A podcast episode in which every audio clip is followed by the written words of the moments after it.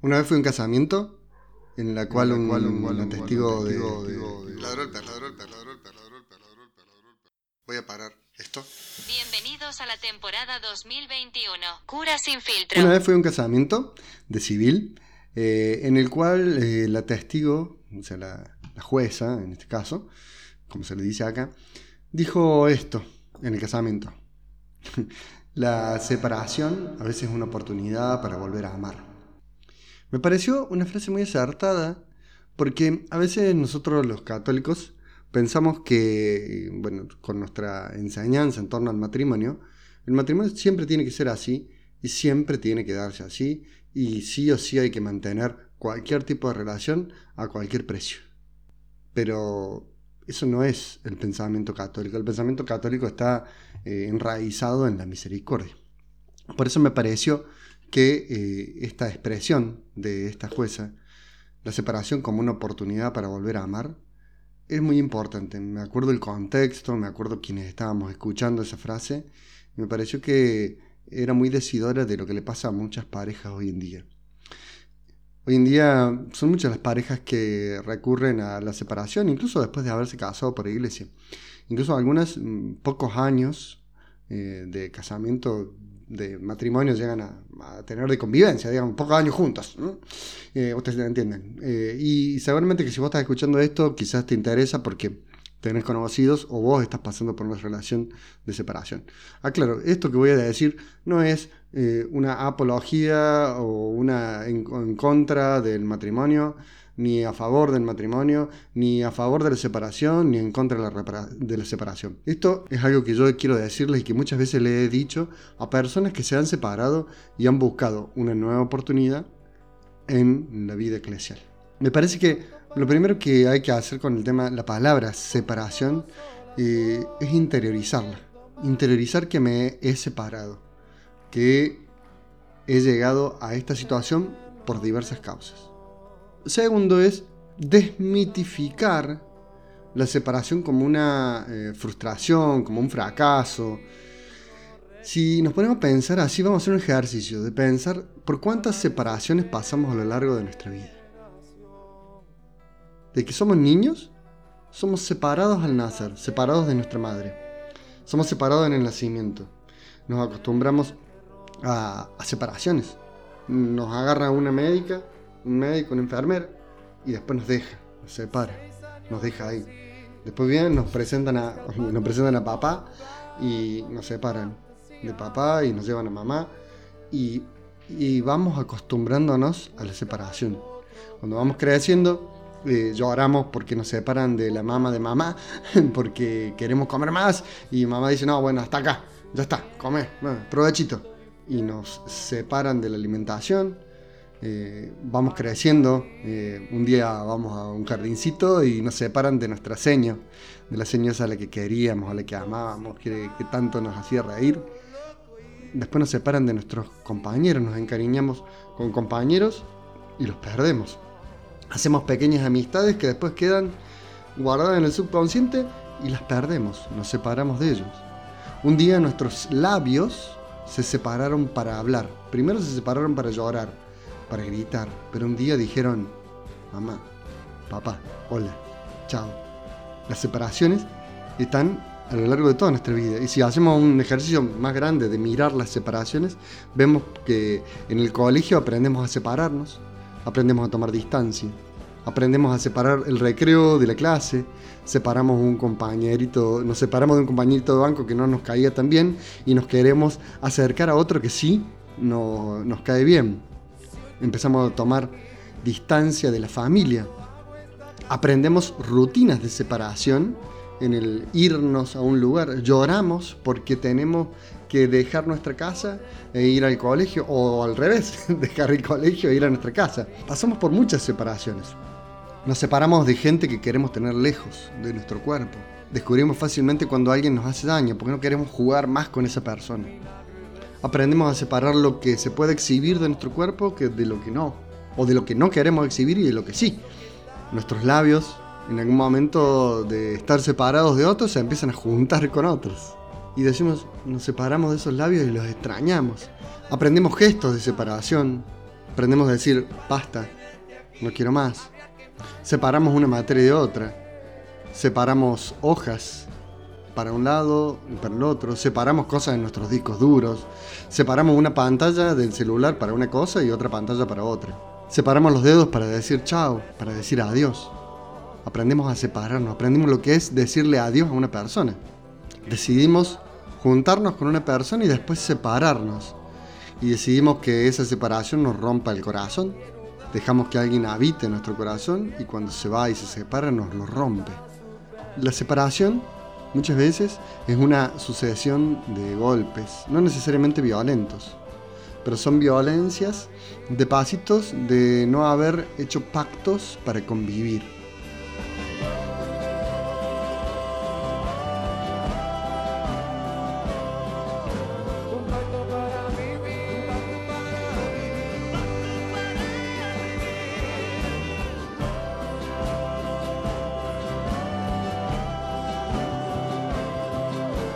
Creemos que sabemos convivir, pero realmente cuando convivimos nos damos cuenta de lo difícil que es convivir. Y que a veces preferimos estar separados de otros para estar bien.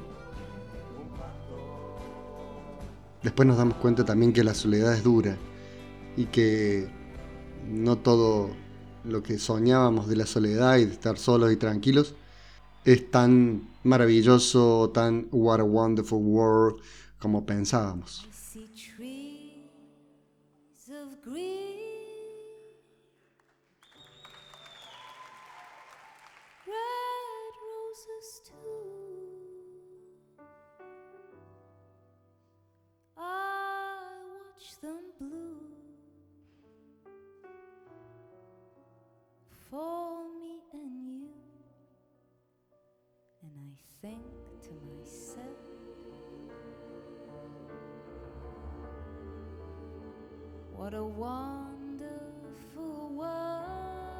Aprendemos a separarnos desde niños, pero lo que más nos duele son las separaciones cuando somos grandes. Cuando una pareja llega a una separación, cuando un sacerdote, cuando una consagrada decide separarse de su vida, de la vida que ha tomado, es una situación que no podemos juzgar desde afuera. Dios, que nunca se separa de nosotros, sabe lo que está pasando en esa separación sabe lo que está viviendo esa persona que a partir de ahora llevará ese mote, ese... no sé qué significa la palabra mote. no, ese título, esa etiqueta, no es un título que todos querramos tener, pero sí eh, hay muchas personas que se han animado a vivir ese título de separados con Dios. Me parece que esta es la clave que nosotros podemos aportar desde la fe, desde la persona de Jesús. Jesús te quiere por quien sos, no por con quién estás. No te quiere porque te casaste o porque te hiciste cura, porque te hiciste monja, porque te hiciste esto, sino te quiere a vos. No te quiere por tu situación de vida o por la vocación que elegiste para vivir.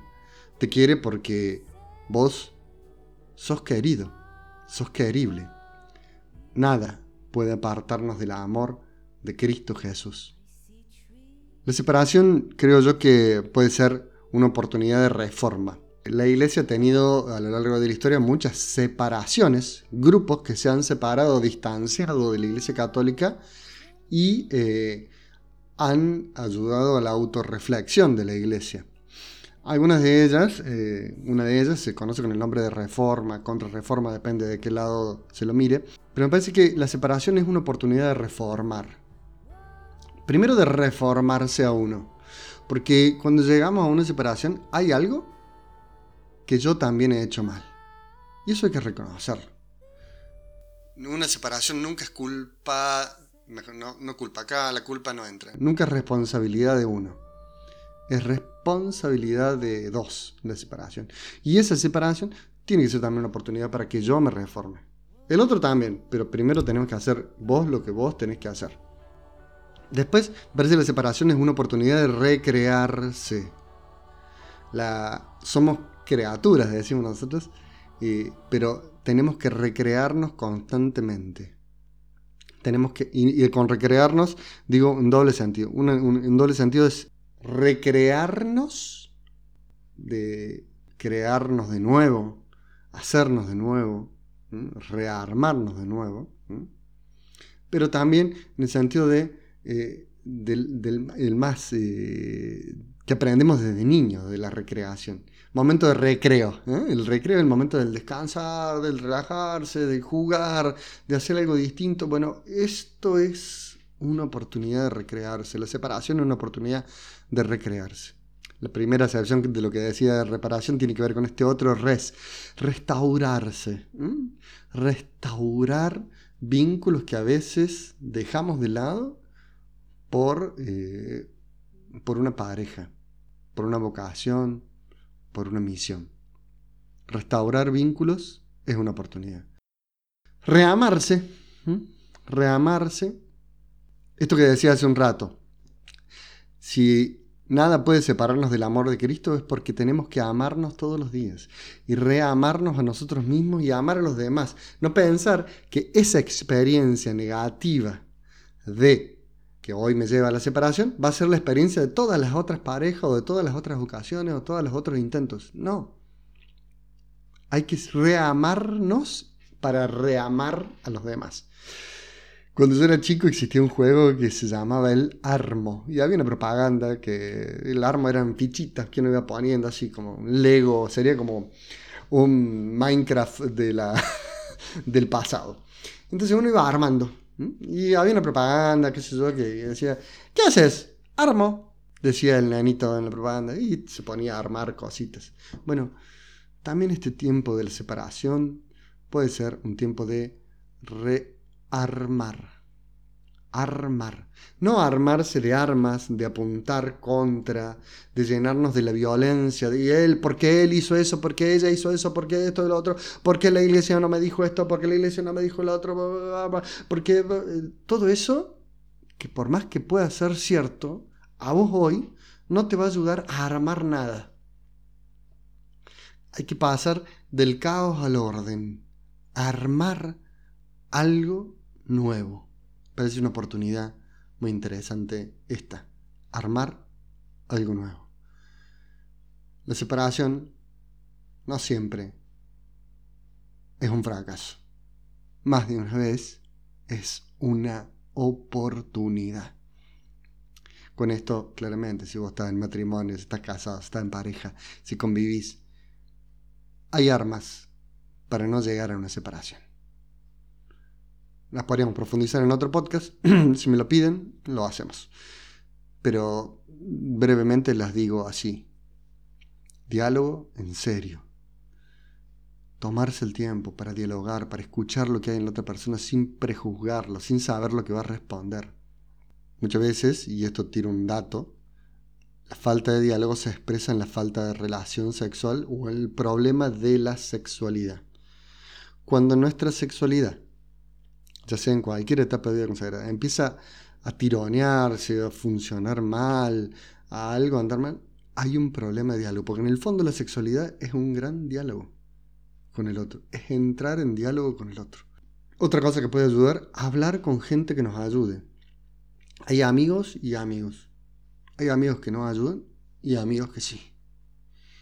Y hay que armarnos de esos vínculos de amistad que nos ayudan dentro de ese vínculo de amistad eh, también puede entrar algún profesional.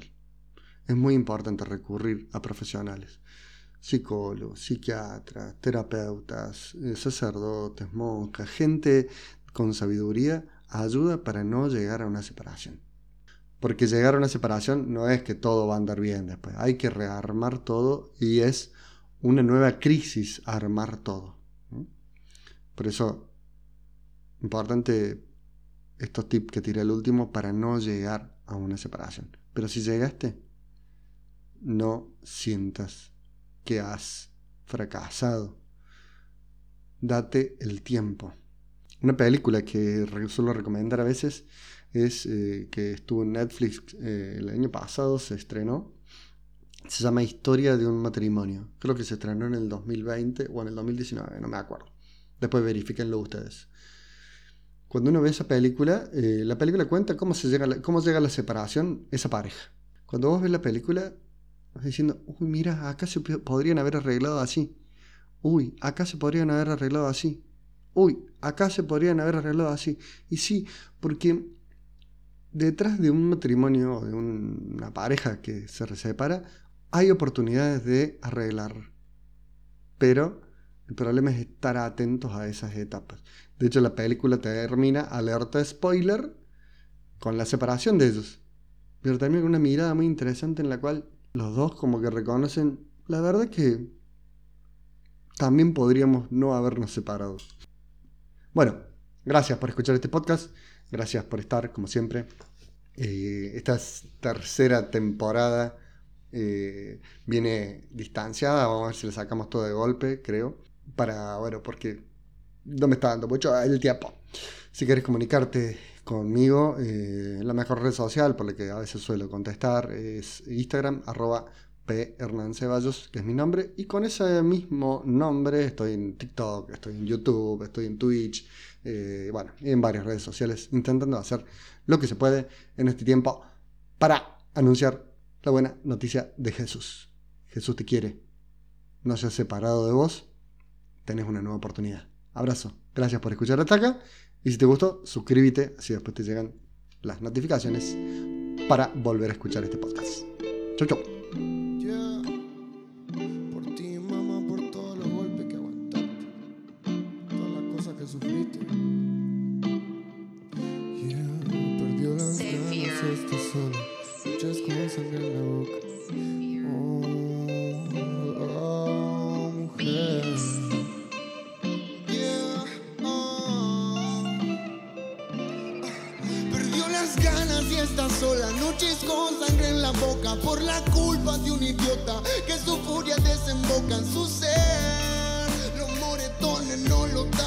Rimel, grita llorando y se pregunta por qué perdió las ganas y está sola, noches con sangre en la boca por la culpa de un idiota que su furia desemboca en su ser.